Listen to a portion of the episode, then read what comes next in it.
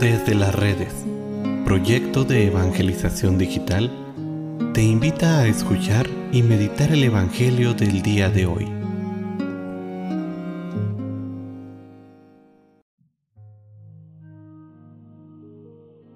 El día de hoy, martes 19 de julio, escuchemos con atención el Santo Evangelio según San Mateo.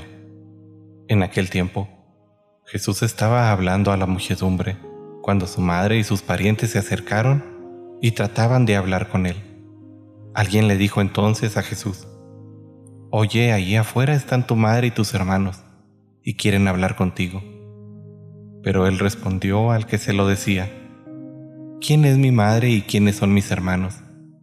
Y señalando con la mano a sus discípulos dijo, Estos son mi madre y mis hermanos pues todo el que cumple la voluntad de mi Padre, que está en los cielos, ese es mi hermano, mi hermana y mi madre. Palabra del Señor. Hermanos, este pasaje es conocido como la verdadera familia de Jesús.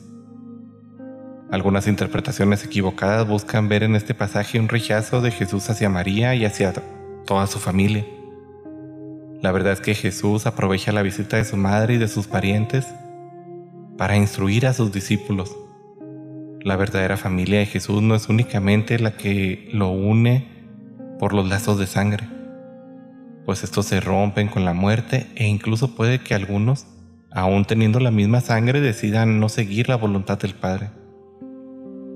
La verdadera familia, hermanos, es la que vive conforme al Evangelio es la que ha sido adoptada por el Padre como hijos por medio del Espíritu Santo.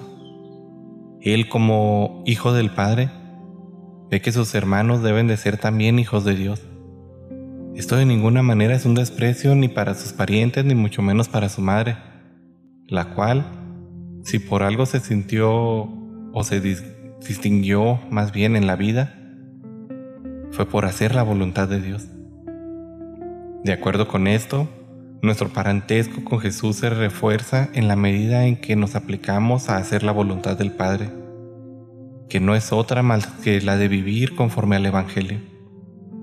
Recordemos que en otro Evangelio ya nos había dicho Jesús, no todo el que me dice Señor, Señor se salvará, sino aquel que hace la voluntad del Padre. Apliquémonos pues hoy todo nuestro día en vivir de acuerdo al Evangelio.